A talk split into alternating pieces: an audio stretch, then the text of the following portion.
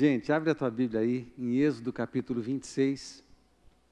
Vamos lá, eu quero é, repartir com você algumas verdades que estão contidas neste, neste texto de Êxodo capítulo 26. Mas antes de ler o texto, eu vou ler os versos é, 35 e 37. É, e antes, eu quero mostrar algumas imagens para você. É, pode projetar a primeira imagem só, por enquanto a primeira, fica aí na primeira. É, tudo que eu tenho para conversar com você hoje se resume em, em duas palavras: é, comunhão e serviço. Fale comigo, comunhão, serviço.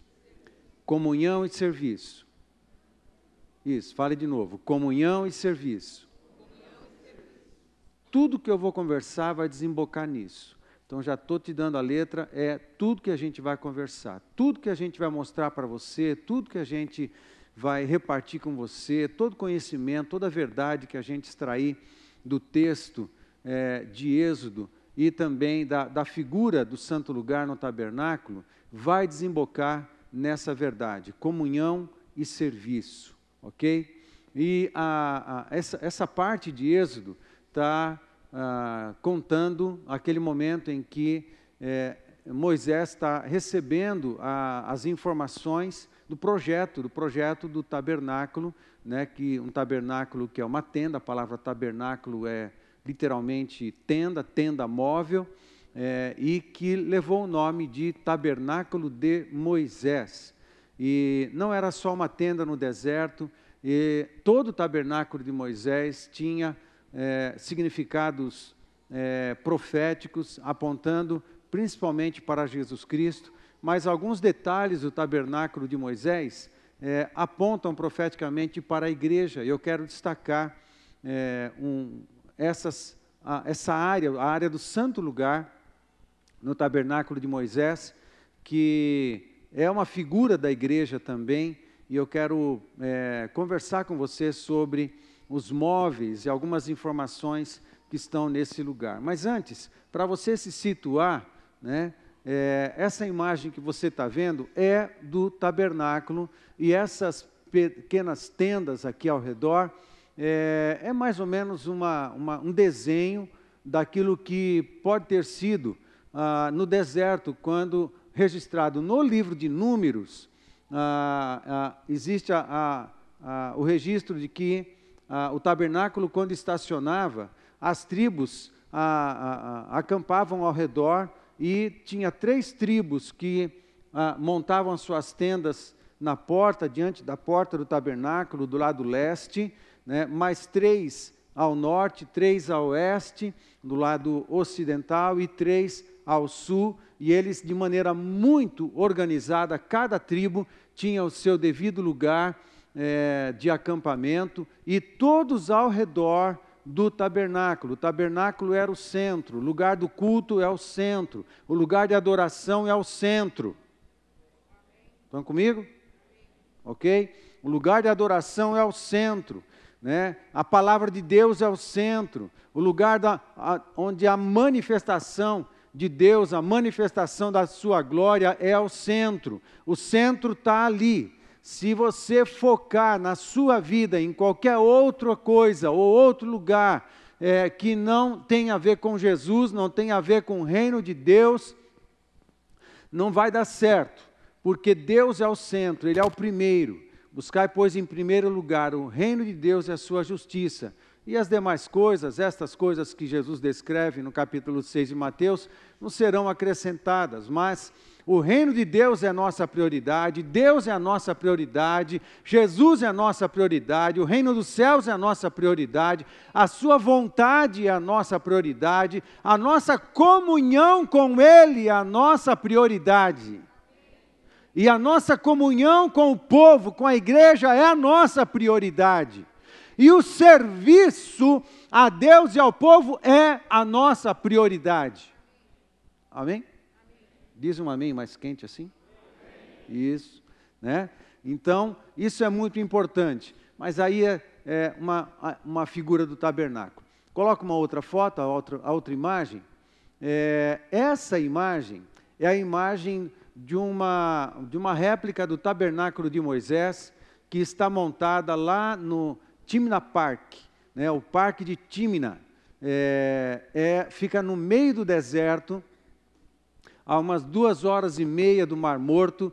É, nós, é, nesse lugar que nós estivemos, é, ele foi montado num, num parque onde antigamente era uma mina de cobre ou de bronze, é, onde Salomão extraía esses metais, mas também os egípcios extraíam metais daqui, provavelmente aquela, é, aquela serpente que, que, que, Moisés esculpiu e pendurou na vara no deserto, é, foi de cobre extraído desta mina, pelo menos a tradição diz isso. E nesse parque foi montado esse tabernáculo, ele tem todas as proporções exatamente é, é, conforme o texto sagrado, as orientações que o texto deu para a construção do tabernáculo.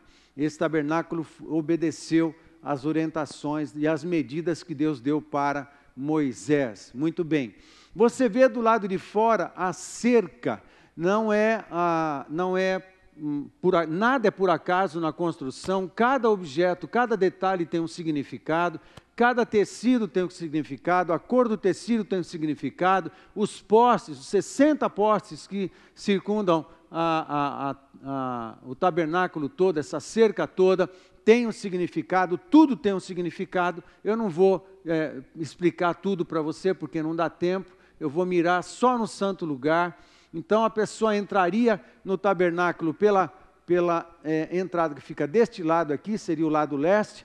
A primeira coisa que ele encontra é o altar de sacrifício.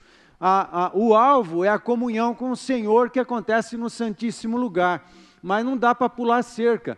Quando você vai na direção da comunhão com o Senhor, a primeira coisa que você encontra é o quê?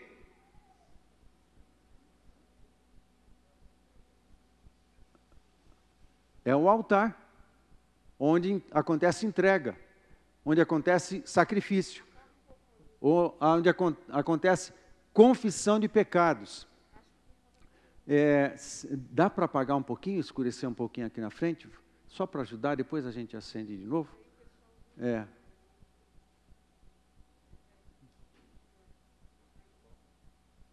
Dá, dá, melhorou? Dá, né? Então, a primeira coisa que é, que você encontra é o altar de sacrifício. Amados, nós, o lugar onde nós temos as grandes revelações é lá dentro, no terceiro compartimento, no lugar mais profundo, mais íntimo, que é dentro da tenda da revelação. A tenda da revelação é aquela tenda lá, tem dois compartimentos. O primeiro é o santo lugar, o terceiro é a, o, o santíssimo lugar. O primeiro compartimento nós chamamos de átrio, que é onde está o altar e a pia. Mas a, a, as grandes revelações nós temos lá no Santíssimo Lugar da intimidade com o Senhor, ok? Hoje a gente não faz nada disso, hoje está tudo resumido na pessoa do Senhor Jesus Cristo, ok? Mas eu quero tirar lições aqui. Mas é, essas verdades não mudaram nada. Para a gente ter intimidade com o Senhor e na, na intimidade com o Senhor, para ouvir a Sua voz, para receber o, teu, o seu toque, para sermos abençoados, para sermos consolados, para sermos fortalecidos, para recebermos sabedoria, para recebermos consolação, para recebermos transformação, para sermos tocados, nosso caráter ser cristificado. Tudo isso acontece no lugar da intimidade. É no lugar da intimidade onde a troca, onde a gente expõe o nosso ser e Deus revela um pouco mais do seu coração. É no lugar de intimidade, não é em outro lugar. Não é no átrio, não é no santo lugar, é no lugar de intimidade, é no santíssimo lugar. Mas antes de chegar lá no lugar de intimidade com Deus, você tem que passar por alguns estágios. E o primeiro é arrependimento de pecados. O sangue tem que vir sobre você, você tem que se expor, você tem que se abrir, você tem que se desnudar, tem que se desvestir, tem que mostrar quem você é para o sacerdote. Ok? No nosso caso, não, não, não é o pastor, porque todos nós vivemos um sacerdócio de todos os santos hoje ok? Mas é Jesus. A gente tem que se desnudar, tem que confessar, tem que abrir o coração, tem que virar do avesso. Nós precisamos virar do avesso. Se isso não acontece, eu não me faço apto para seguir. Saio do altar encontro a pia. Pia é lugar de se limpar, de se purificar. Era o lugar onde o sacerdote se lavava depois do sacrifício. E a pia representa a palavra, representa a palavra de Deus. O fundo dessa pia era feito de bronze polido e, é, evidentemente, tinha água. É, e quando o sacerdote se inclinava, ele se limpava, ele via duas coisas. Ele via a própria imagem, mas também via o reflexo do céu. Numa, quando ele se inclinava para se purificar, ele via ele mesmo e via o céu. É o que a palavra de Deus faz. Ela revela você e revela Deus. Revela a nossa situação, a nossa impureza. Ela revela tudo que precisa ser purificado em nós, mas também revela a santidade de Deus e o Espírito Santo que vem e nos limpa e nos purifica, porque nós já fizemos confissão de pecado lá atrás. Na sequência, a gente entra na, no santo lugar. No santo lugar, passamos por uma segunda porta. A primeira porta se chama o caminho, a segunda porta se chama a verdade, a porta da verdade. Cinco colunas representando cinco ministérios de Efésios 4:11.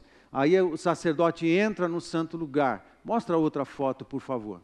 Aí é uma foto que é, tá dentro do átrio, né? é o mesmo, o mesmo tabernáculo montado lá no Timna Park. Mostra outra foto, por favor.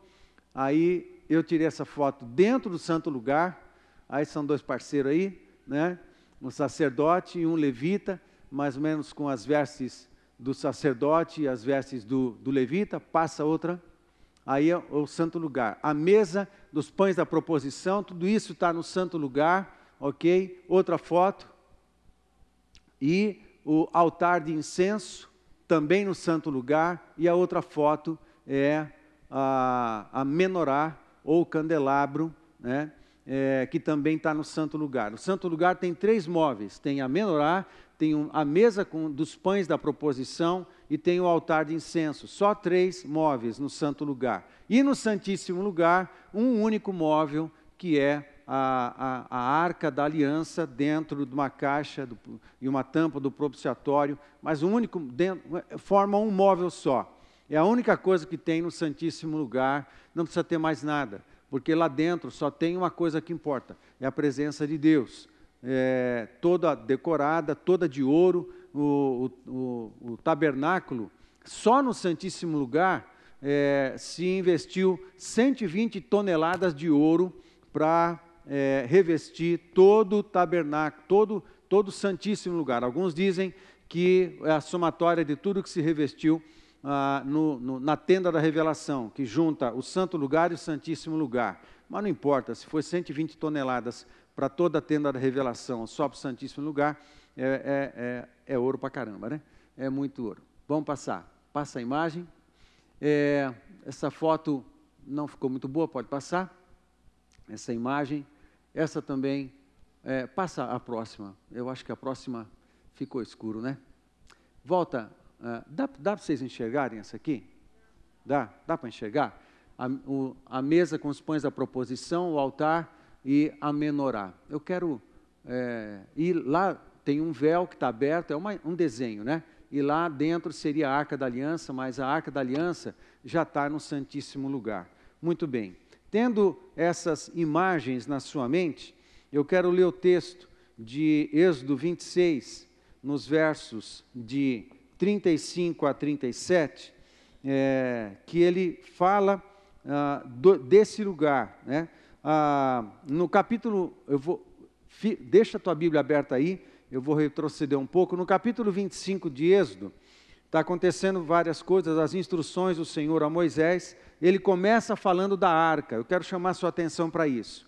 É, quando Moisés está no, no, monte ouvindo Deus a respeito de como a, o tabernáculo seria construído, Deus começa falando para ele da arca, Deus começa falando do, do, daquilo que representava no tabernáculo a presença de Deus, a manifestação da glória de Deus, porque tudo começa no céu, tudo começa no trono de Deus, tudo começa na presença de Deus.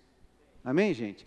Tudo começa lá, lá é a fonte, é a origem de todas as coisas. O trono de Deus é a origem de todas as coisas.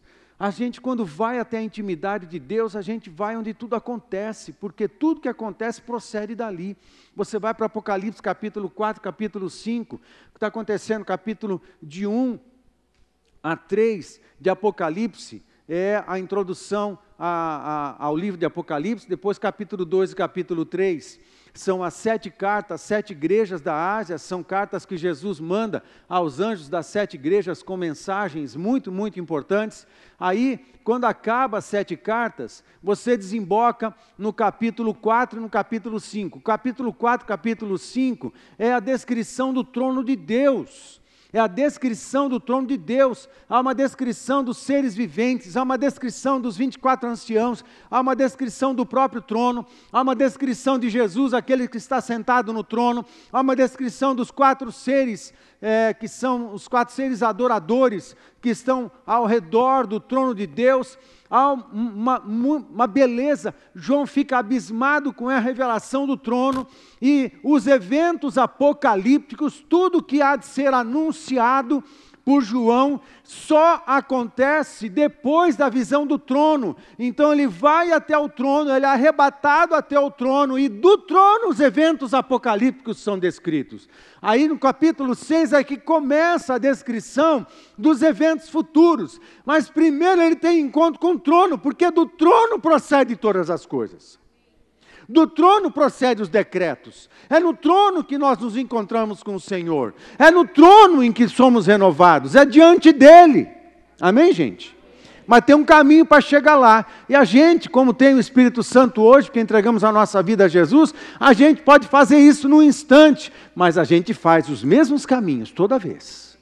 Toda vez fazemos os mesmos caminhos. E quem não começar com arrependimento de pecado, não pense que vai cair de cara no santíssimo lugar da intimidade do coração de Deus. Não pense. Porque tem que ter o sangue. Tem que ter o sangue para entrar na tenda da revelação. Quem busca revelação? Nós sempre buscamos revelação. Para entrar na tenda da revelação, tem que entrar com sangue. Para entrar com sangue, é o sangue de Jesus, mas é um sangue que vem sobre nós depois do, do, desnudar, depois da confissão de pecados, depois de você virar do avesso, igual laranja, diante do Senhor e se expor completamente. Olha, eu sou isso. Não é contar vantagem, não, eu sou isso. As minhas fraquezas são essas. Me perdoa por esses pecados. os meus entendimentos são esses, tem que virar do avesso. Agora, eu não sei é, o, o, o, muita coisa ainda, mas o Senhor vai trabalhando comigo. Agora, me perdoa de tudo que eu sei, me perdoa do que eu não sei também, mas me cobre com sangue, porque eu quero entrar na intimidade, eu preciso de revelação. Eu quero entrar na intimidade ah, da, do, do coração de Deus para provar dele, para perceber ele, para sentir ele para experimentar Ele, para me misturar com Ele, para minha vida misturar com a dele, a vida dele misturar com a minha, e eu entrar em níveis de intimidade e profundidade em Deus é, profundos mesmo. Amém? Amém? Isso acontece lá, mas acontece num lugar. Ok? Muito bem. Aí começa com a arca, no capítulo 25. Aí da arca, ele vai para a mesa dos pães da presença. Interessante, é muito interessante isso. Quando ele está falando com Moisés, a primeira coisa que ele revela é da arca da aliança. A segunda coisa é a mesa, porque a mesa representa o povo. É muito interessante. Os mesa, a mesa dos pães da proposição, doze pães, cada um dos pães representando uma das tribos. A mesa dos pães da proposição representava o povo. A segunda coisa que é importante para Deus nesse processo todo de instrução e de revelação é o povo. Ó, oh, sou eu, tudo começa aqui, mas depois eu quero o povo. Eu quero você, eu quero a tua presença, eu quero a comunhão com o teu coração, eu quero os teus pensamentos, eu quero, eu quero a tua devoção, eu quero você, eu quero você por inteiro. É o que Deus fala com todos nós. Eu quero você por inteiro. Me, me, se doa inteiro para mim, que eu vou começar a repartir mais de mim com você. Você acha que é, você quer tudo de Deus e você não dá nada para Ele. A gente quer a presença dele, mas e a nossa presença lá? Às vezes eu acho que Deus fala assim: Ó, oh, tudo bem que você quer a minha presença, mas eu também quero a tua aqui. E faz muito tempo que você não vem aqui. Faz muito tempo que você não me procura. Faz muito tempo que você não ora. Faz muito tempo que você não me busca. Faz muito tempo que você não me procura porque tem coisa para confessar aí, você fica tá quietinho, está fugindo. Mas quando você vai na igreja ou nos cultos, você quer a minha presença. Ô, oh, larga a mão, cara. Eu acho que Deus às vezes fala assim: larga a mão, cara. Eu não sei se fala, mas ainda bem que eu não sou Deus, porque se fosse eu. Né? Aí, é na mesa dos pães a proposição. A segunda coisa. A terceira coisa é o candelabro. Uau! O candelabro é a figura do Espírito Santo. A gente está ensanduichado ali, ó, a, a, a, arca da aliança, a mesa dos pães da proposição, o candelabro. Uau, é Deus Pai, é a, é a Trindade, mas é o Deus Pai aqui, e é Jesus, e aí a gente, é o povo, e depois o Espírito Santo.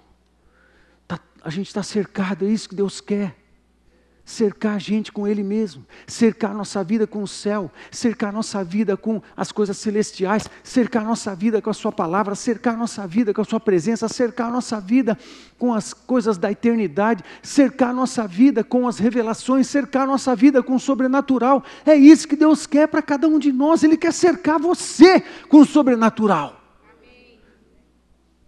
Mas tem gente que não sai lá da, da primeira porta, porque não encara o altar de confissão. Porque ficar ensandichado entre a arca da aliança e a menorá tem que ser lá dentro da tenda da revelação. E para chegar lá, você tem que passar pelo altar de sacrifício, depois pela pia que representa a palavra de Deus. A palavra de Deus é que te orienta a fazer essa caminhada. Bota lá, por favor, a imagem. Deixa a imagem sempre aí, por favor. Deixa essa aí. Obrigado. Depois, no capítulo é, 26, aí, a partir do verso primeiro, ele vai falar sobre toda a tenda. Ele falou do, de alguns móveis, aí ele vai falar de toda a tenda da revelação. Mas quando a gente chega no verso 35, ele está falando do ambiente do santo lugar. É onde eu quero me fixar aqui com você. Verso 35, dias do 26. Diz assim: Fora do lugar santíssimo, eu, deixa eu ler do verso 31, é muito legal. Faça uma cortina de tecido feito de linho fino e de fios de lã azul, púrpura e vermelha. Eu estou lendo na versão da linguagem de hoje, tá? E bordada com figuras de querubins. Pendure essa cortina em quatro postes de madeira de acácia, revestidos de ouro, que terão prendedores de ouro e serão fixados em quatro bases de prata. Pendure a cortina debaixo dos pendentes e atrás da cortina ponha a arca da aliança. Está falando da tenda toda, mas aqui especificamente da, da, do Santíssimo Lugar onde a arca da aliança ficaria. Onde ponha, é, da cortina ponha a arca da aliança, onde estão as duas placas de pedra. Né? Dentro da arca da aliança. A cortina separará, separará o lugar santo do lugar santíssimo. Ponha a tampa na arca da aliança, no lugar santíssimo. A tampa, nas outras versões, é a tampa do propiciatório. Merece uma linda explicação aqui, mas não dá tempo de dar. Verso 35. Fora do lugar santíssimo, agora a narrativa foca no santo lugar, ok? Saiu do lugar santíssimo para o santo lugar. Fora do lugar santíssimo, ponha a mesa no lado norte, a mesa dos pães da proposição, no lado norte da tenda. E coloque o candelabro no lado sul, um na frente do outro.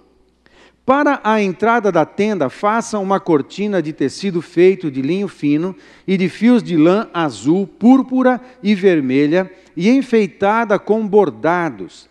Para segurarem essa cortina, faça cinco postes de madeira, é, são cinco postes da, da entrada, da, da, da, porta da entrada da tenda da revelação e também da é, a mesma porta que você entra no santo lugar Para segurarem essa cortina, faça cinco postes de madeira de acácia, revestidos de ouro e com prendedores de ouro. Faça cinco bases de bronze para os postes. Um poste de ouro, mas com base de bronze. Isso também tem um significado lindíssimo. Muito bem. Volta a, a, deixa nessa imagem aí. Essa é a figura do santo lugar, então, com os três móveis: a menorá, a, o altar de incenso e a mesa dos pães da proposição. Quais são as duas palavras da mensagem de hoje? Comunhão, serviço. Vamos falar de novo: comunhão, serviço. A figura do santo lugar, amados, é a figura profética da igreja. E a revelação, em termos de figura profética, ela foi ampliada no templo do rei, do, do, do rei Salomão. Ok? A, a, o tabernáculo de Moisés, ele tem muito mais símbolos proféticos apontando para a pessoa de Jesus Cristo, né? e o, o templo do rei Salomão, ela tem uma quantidade maior de figuras proféticas apontando para a igreja e o seu ministério. Exemplo disso, que no santo lugar, é, no templo do rei Salomão, ao invés de uma menorá, existem dez menorás. Porque na igreja aconteceria a distribuição dos dons, o Espírito Santo habitaria na igreja. Mas no Antigo Testamento, ele não habitava no povo, ele se manifestava no povo, ele se manifestava em reis, se manifestava em juízes, se manifestava em sacerdotes e se manifestava em profetas. Não era muita gente que o Espírito Santo se manifestava. Mas no Novo Testamento e na Nova Aliança, o Espírito Santo mudou de endereço ele morava no céu, agora ele mora na igreja, ele mudou de endereço. Uma pessoa da Trindade encarnou, veio e morreu na cruz, e a terceira pessoa da Trindade mudou de endereço, quando a segunda pessoa da Trindade subiu. E agora o Espírito Santo habita em nós. Então, há uma figura é, multiplicada no templo do rei Salomão por causa dessa presença permanente do Espírito Santo, não apenas a presença, mas a distribuição de caris, a distribuição de graça, a distribuição de dons, a distribuição de talentos, a distribuição de capacidades espirituais, a distribuição das virtudes de Jesus Cristo. O Espírito Santo é que faz isso, que são os dons espirituais, senão as pequenas virtudes de Jesus Cristo que o Espírito espalha sobre os sacerdotes da nova aliança, capacitando cada um, a cada um exercer uma pequena função que era de Jesus Cristo, de maneira que no conjunto nós nos abençoamos mutuamente, nos fortalecemos mutuamente. Aí Jesus aparece. Quando todo mundo está colocando os seus dons em exercício, aí Jesus aparece, porque todos são fortalecidos, todos são edificados, e a, o poder missionário dessa comunidade é multiplicado, porque Jesus está aparecendo, as virtudes de Cristo estão em exercício, o poder de Cristo está em exercício as cares, os dons de Cristo estão em exercício em toda a comunidade. Amém? Amém? Nós sonhamos com isso, eu convido você a sonhar também. Estão comigo, gente? Ok? Por isso que estamos fazendo o curso de dons. Algumas coisas é, que eu estou conversando com você agora, é, eu compartilhei também no curso de dons, mas aqui eu estou gastando um pouco mais de tempo com essa com essa figura aqui. Muito bem. Então, o santo lugar é uma figura profética da igreja. E eu quero chamar a sua atenção para esses três móveis. Primeiro, a menorá. A menorá foi colocada diante da mesa, ah, é, esse lugar. E essa menorá é a, a um símbolo do Espírito Santo. Curiosamente, o sacerdote ele tinha que entrar todos os dias aí para acender essas lâmpadas. As lâmpadas da menorá eram as únicas luzes dentro da tenda da revelação. No entanto, o véu da terceira porta, que separava o santo lugar do santíssimo lugar, era um véu muito grande, muito espesso, era muito tecido. E a luz da menorá, ela praticamente não entrava no santíssimo lugar. No entanto, o santíssimo lugar era aceso por causa da glória. A glória de Deus estava lá. A glória de Deus estava estacionada no Santíssimo Lugar. E quando o sacerdote entrava, ele convivia nesse ambiente de luz né, sobrenatural. Curiosamente, a menorá, ela precisava ser abastecida de azeite, tinha um pequeno reservatório de azeite em cada uma dessas lâmpadas, alguma coisa em torno de 250 ml de azeite era colocado para abastecer essas lâmpadas todos os dias, e todos os dias elas precisavam ser a, a, reabastecidas. Geralmente, quando o sacerdote chegava de manhã para acender a menorá, ele, quando ele chegava, praticamente todo o azeite já tinha é, extinguido, né, já tinha servido de combustível para as lâmpadas, as sete lâmpadas da menorá. E quando ele entrava, a tradição rabínica diz que apenas a luz do meio ficava acesa, aquela luz do meio, até aparentemente um pouco mais alta, é, que estava acesa. As outras seis, as três do lado direito e as três do lado esquerdo, estavam apagadas, porque o combustível do azeite já tinha, já tinha cessado.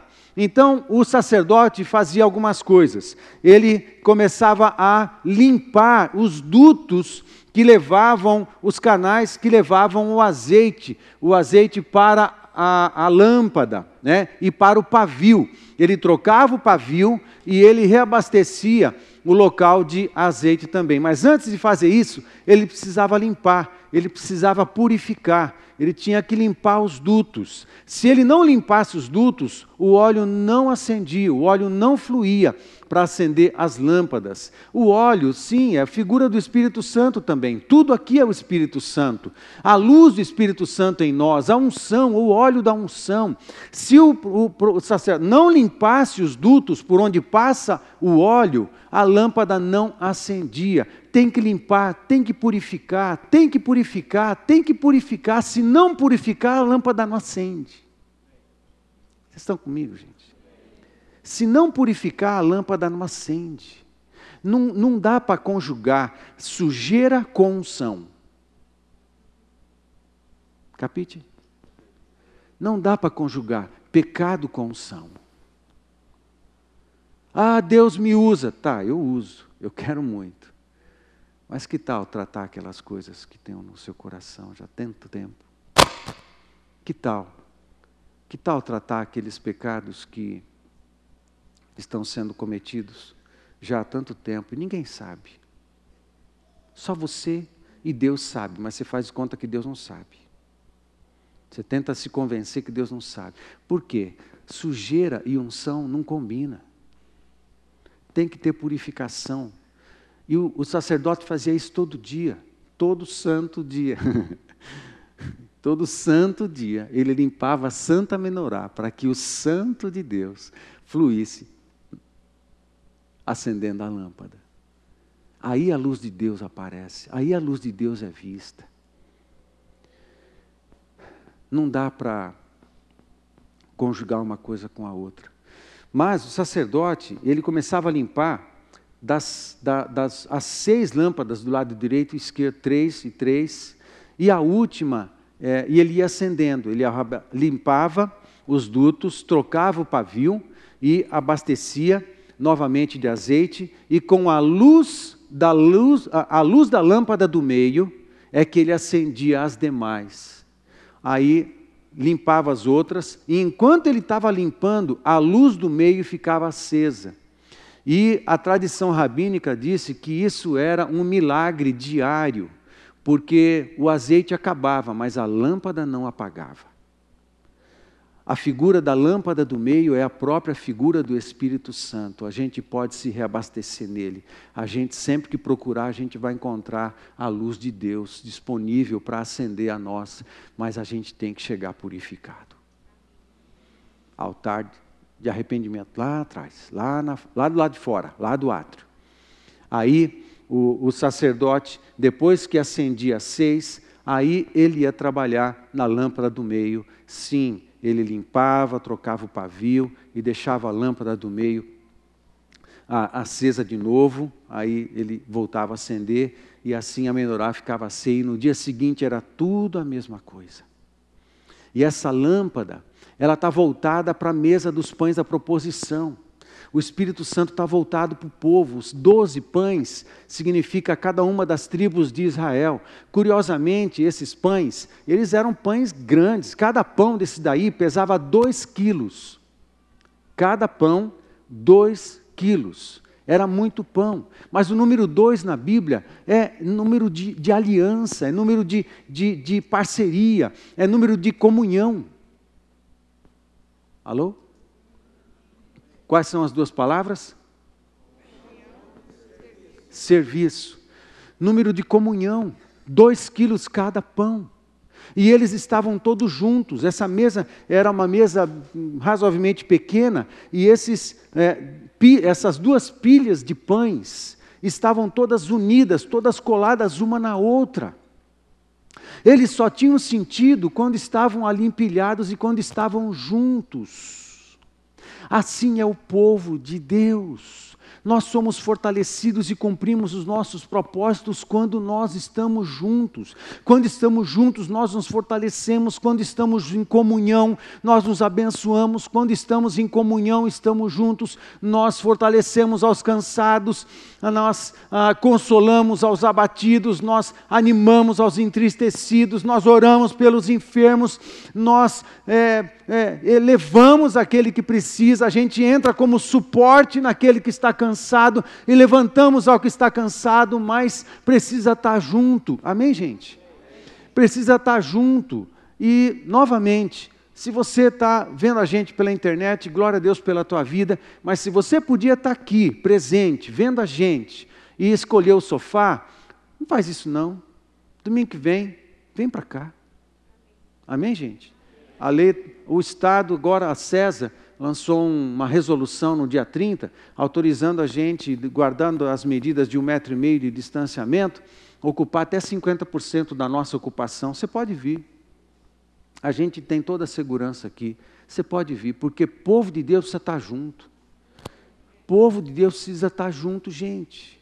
Agora, para estar junto, imagina o pão. Para estar junto, como é que esse grão de, de, de trigo, ele tem que morrer, ele tem que ser moído. Não acontece isso no casamento? Não acontece, Tasso? O Tasso e a Carol é, são exceções, porque os dois são quase perfeitos. Né? Mas, é, então, eles quase não brigam, quase não precisa. Não, tudo certo. Né? É, é, é uma benção. Os dois aqui são uma benção. Eles são quase anjos. Né? O, o Tasso e a é, é, eles estão aqui para nos animar, para nos fortalecer. Agora, melhor que os dois é só o Reginaldo e a Silvia. Agora, esses dois são fera. São fera mesmo. Né? É, agora, tem, tem, que, tem que morrer para dar liga, para se misturar? Tem ou não tem? Se acontece isso no casamento, não vai acontecer na congregação, meu? Né, Nés? E Evangeli? Não acontece? Acontece isso no casamento. Você tem que morrer, tem que abrir mão de um monte de coisa para se misturar, para dar liga, para criar vínculo, para criar cumplicidade, para vocês serem um, para vocês se fortalecerem. É assim no casamento, não vai ser na igreja, a igreja é família. É isso mesmo, você vai ter que tolerar um monte de coisa. Você vai ter que dar uma volta por um outro monte de coisas, você vai ter que sair perdoando todo mundo o tempo inteiro. É assim que é a família. Não é assim a família? Tem uma família, dá um exemplo de uma família que não precisou nada disso. Nem de Jesus, os irmãos de Jesus era tudo. Os irmãos de Jesus eram era encardido. Nem com Jesus, nem Jesus se livrou, se livrou disso. O, Tiago, os irmãos de Jesus não criam em Jesus. Os irmãos de Jesus achavam que ele era um farsante. Meu! Era o queridinho da mamãe, era o, era o mimadinho, todo mundo ficava com ciúme de Jesus, os irmãos tudo com ciúme de Jesus. Jesus era o queridinho da mamãe não sei o quê, tudo é Jesus, tudo é Jesus. Nem Jesus se livrou de ter uma família em que os irmãos disputavam lugar de prestígio diante dos pais. Nem Jesus, meu filho, me dá, me dá um exemplo de uma família que não existe isso. Ô gente, a igreja é uma família. Mas é o seguinte: a gente se encrenca e depois se resolve. Não é assim na igreja? Não é assim na família? A gente se encrenca, depois a gente se resolve. Ah, eu não gosto de um monte de coisa, mas tudo bem, a gente se abraça e segue junto. Alguma coisa não está dando certo, a gente começa de novo, não tem problema. A gente não tem medo de problema. A gente tem medo de não tentar. A gente tem, tem medo de não fazer nada. A gente tem medo de ficar olhando e não tentar nada. Vamos tentar, se você quer fazer alguma coisa, o risco de você errar é gigante. Só tem um jeito de você nunca errar, nunca fazer nada. E mesmo assim está errando também, porque devia estar tá fazendo alguma coisa. É o único jeito. Agora, se você está existindo, se você está vivendo, então o risco de cometer um monte de erro, o risco de você ter que dar perdão para um monte de gente o tempo inteiro, ele é eminente eminente. Todo dia, todo dia, todo dia. Assim é o povo. É trigo, tem que ser esmagado, tem que virar bolo. Mas depois que virar bolo, aí é só alegria. Depois que aprendeu virar bolo, depois que aprendeu o valor do perdão, depois que aprendeu os segredos do perdão, depois que aprendeu as ferramentas da comunhão, depois que aprendeu a liberar rápido o coração da zinhaca da, da, da, dos ressentimentos, das ofensas, e se liberar para você ter uma vida saudável, uma vida feliz, depois que você aprendeu as ferramentas de uma vida saudável com Deus e com as pessoas, você põe em prática esse negócio toda hora que precisa, para você ser liberado, para você não ficar colocando ressentimento na mochila, injustiça na mochila, e de repente você não está conseguindo nem andar, nem viver, nem fazer mais nada, porque tua mochila está cheia, esvazia, joga tudo isso na cruz do Calvário, dá perdão para todo mundo, ama por decisão. Ama por decisão. Aí a coisa rola, a coisa vai. É assim o povo.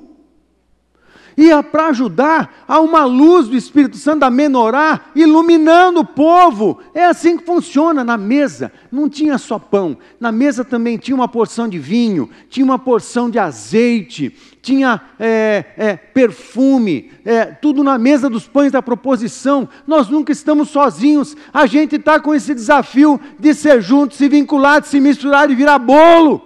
Né? Para servir as pessoas. Esse desafio é com a gente, mas do lado, na mesa dos pães da proposição, tem uma porção de, de, de vinho. Essa porção de vinho significa também o Espírito Santo, que é o Espírito da alegria. Nós temos o Espírito da alegria em nós. Não importa os problemas que o mundo inteiro está passando, o Espírito da alegria está em nós. A nossa alegria não depende de tudo estar tá dando certo na nossa vida. A nossa alegria se chama Jesus Cristo, a nossa alegria se chama Espírito Santo, a nossa alegria não depende de coisas, a nossa alegria não depende de dinheiro, a nossa alegria não depende de sucessos materiais, a nossa alegria depende da nossa comunhão com Jesus. Qual é a palavra que a gente está usando? E serviço. Nossa alegria depende da nossa comunhão com Ele. Por isso, o vinho está ali do lado, nunca vai faltar vinho. Entenda isso, pelo amor de Deus, estou com vontade de sair correndo diante dessa verdade. Eu não vou correr, vou ficar aqui. Nunca vai te faltar vinho. Eu não estou falando daquela, do almaden, não estou falando dele, não. Eu estou falando da presença do Espírito Santo. Eu estou falando de Efésios 5, 18. Acho que é 18. Né? Não vos embriagueis com vinho no qual há dissolução, mas enchei-vos, enche a cara do Espírito Santo. Aí sim, enche a cara. Fica cheiando do Espírito Santo, se embriaga do Espírito Santo, se embriaga de amor, de amor de Deus, do amor de Cristo na sua vida. Aí sim, nunca vai te faltar o vinho de Deus. Nunca vai te faltar a alegria de Deus, nunca vai te faltar a força.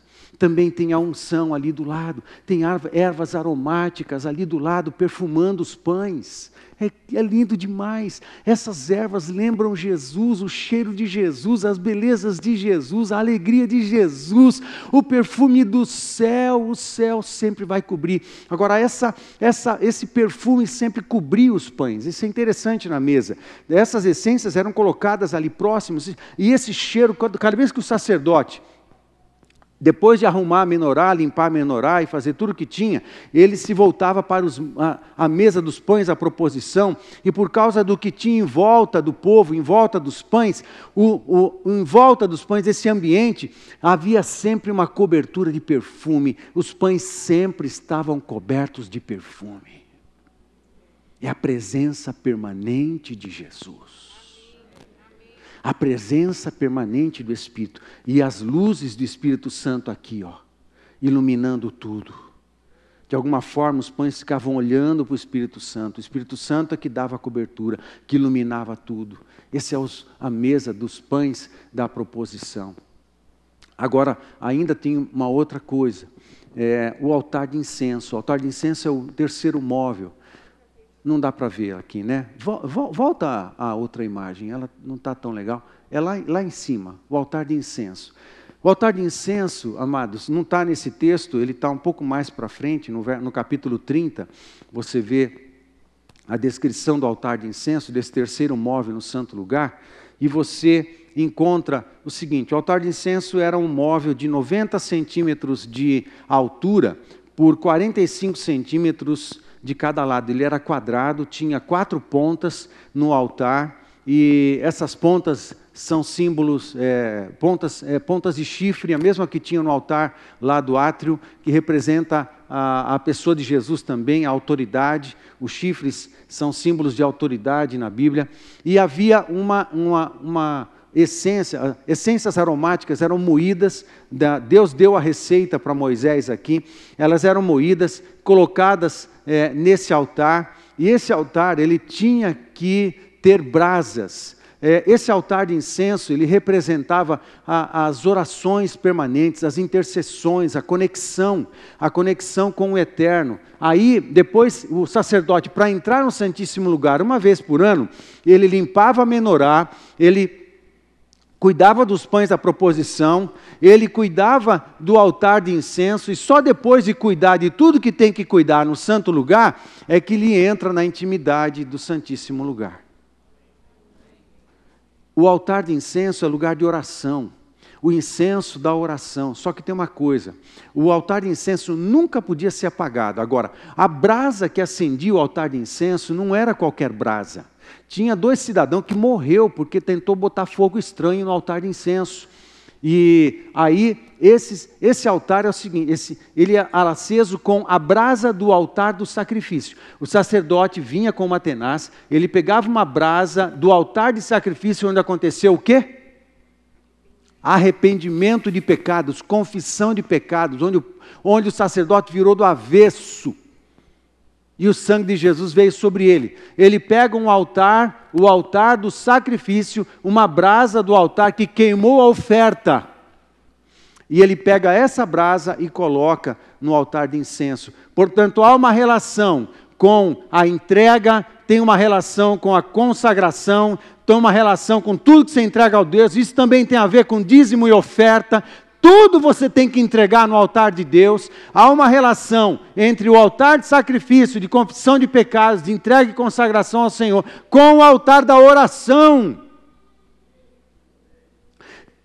Não dá para entrar na, na, na, nesse ambiente, usufruir desse ambiente da intercessão, do ambiente do serviço pela oração, nesse ambiente onde você começa a se misturar o perfume, o perfume, porque é, é perfume, o, o cheiro da intercessão, o cheiro da oração, a oração.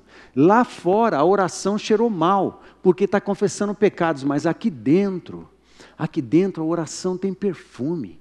A oração cheira, a oração se transforma numa substância que pode ser armazenada. A palavra de Deus fala que as orações podem ser armazenadas numa taça diante do trono de Deus. E não dá para explicar mais, mas eu digo a você o seguinte: que essa mesma substância em que as orações se transformam, as ofertas e os dízimos também se transformam na mesma essência, na mesma substância que pode ser acumulada. Exemplo disso é o que aconteceu com é, Cornélio. Cornélio, quem já ouviu falar em Cornélio? Amém. Né? Naquele e nesta, né? Muito bem. Cornélio o, o, Deus, quando falou com Pedro, falou assim: as esmolas que Cornélio dava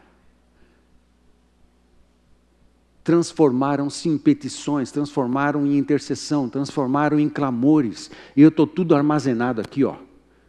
Deus é como se tivesse, ó, tá, tô, tô com elas guardadas. As esmolas, as ofertas, elas se transformam na mesma essência, na mesma substância da oração. Negar a oferta, negar dízimo, é negar o altar, é negar oração, é negar presença. Eu não preciso convencer ninguém a obedecer com dízimo e oferta. Porque a gente entende dízimo oferta do ponto de vista de Deus, tem a ver com altar, tem a ver com consagração, tem a ver com reconhecer a soberania, tem que a ver com reconhecer que Ele é o nosso grande provedor, tem a ver que tudo é dele, nós somos dele, tudo que temos é dele, tudo que somos é dele, tudo é dele, porque tudo veio dele.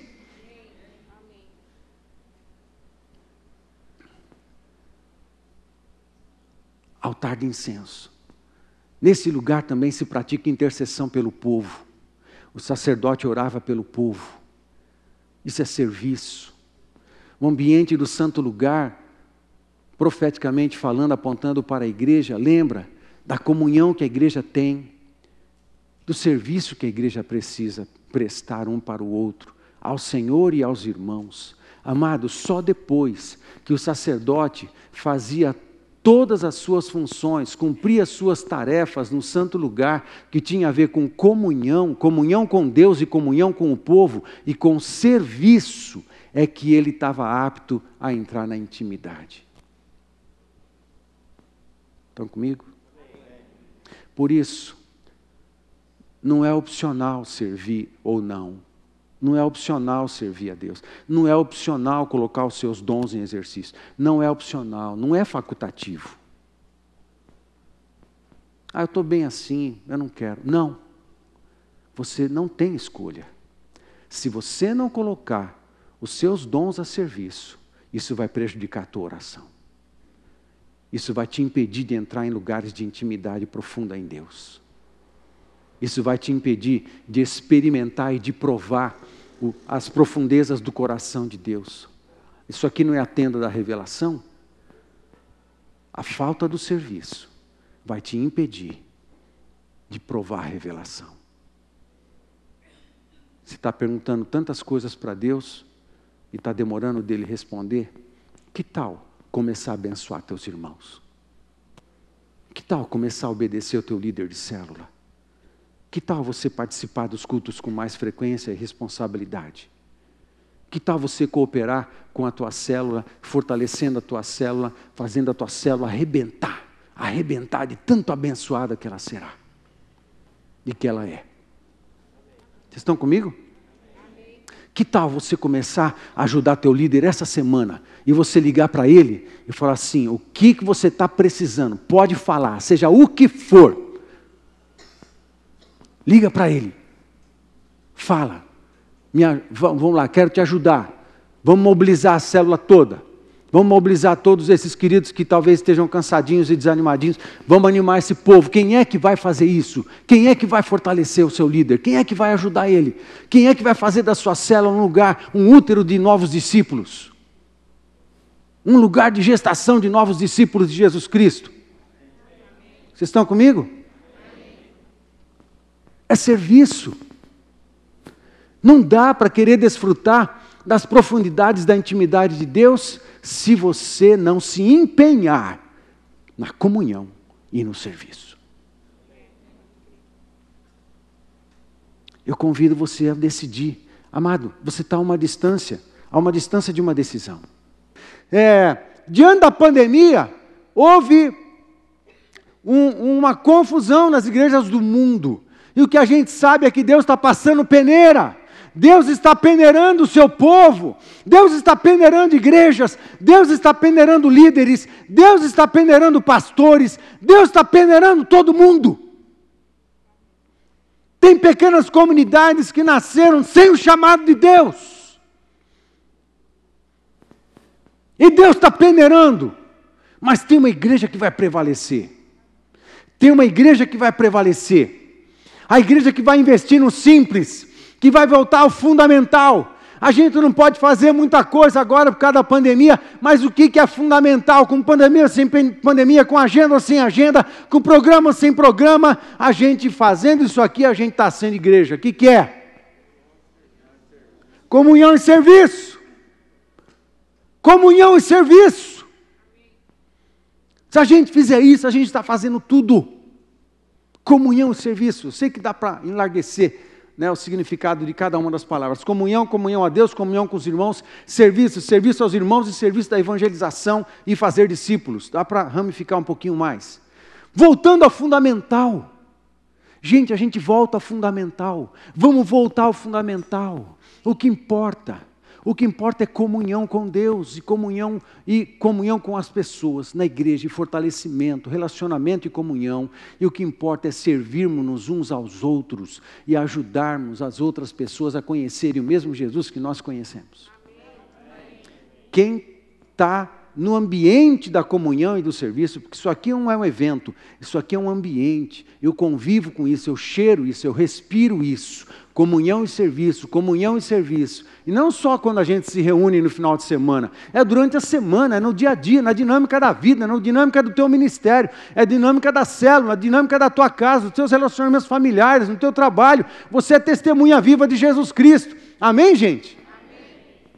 É assim que funciona, volta ao fundamental. Se a gente voltar ao fundamental e fizer aquilo que é fundamental, simples, a gente vai prevalecer. A igreja vai prevalecer que importa é Jesus ser honrado e glorificado. Os homens desaparecerem, saírem de cena, e só Jesus aparecer.